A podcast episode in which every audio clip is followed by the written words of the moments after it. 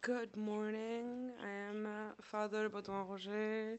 I'm from ISS Paris and I co lead the Economic and Social Research uh, Department. I would like to speak generally about the Collège des Bernardins. It's an institution that opened in September 2008. The uh, intention was to make it a place for research and dialogue for the church and for society, an open a place for discussion, an agora of sorts. And his successor, who was in charge of the end of the of the of the launch, who was an adjunct of theological studies, had added the third dimension, research, saying that if we want to go towards society, we have to work with whoever wants to about issues that define our time. And this is why the research uh, department was added and began in 2008. A few details about our work. First, it is a work that is open. We interrogate the academic community on important subjects. The researchers are working uh, independently. This is uh, a part of the church. And as Olivier Favereau was saying in the first conference in 2011, he said to the researchers, "We have found here a place of freedom to work that is that has no equal in any of our own institutions." So it does show the openness of this college.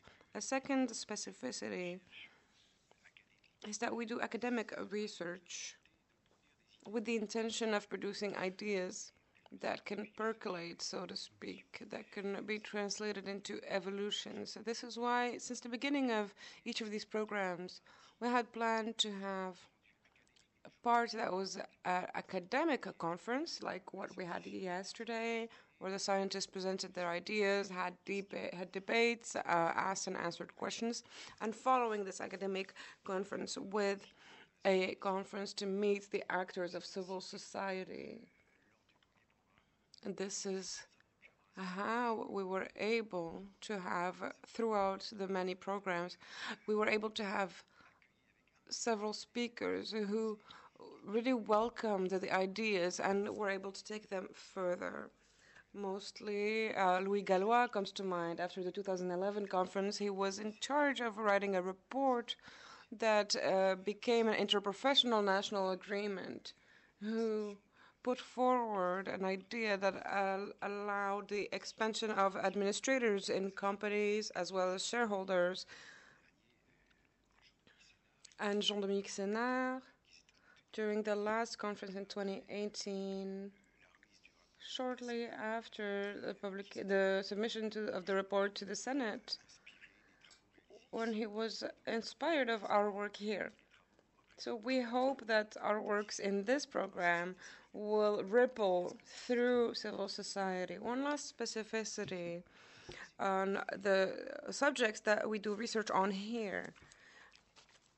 In addition to the purely academic work that seeks to develop ideas and wants to be uh, relevant and appropriated by people because they recognize their value, we also develop additional work that has an artistic dimension.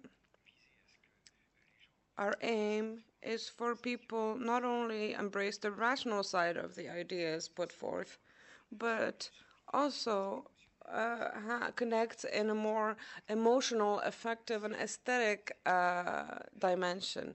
You will see some of these works that punctuated yesterday's conference.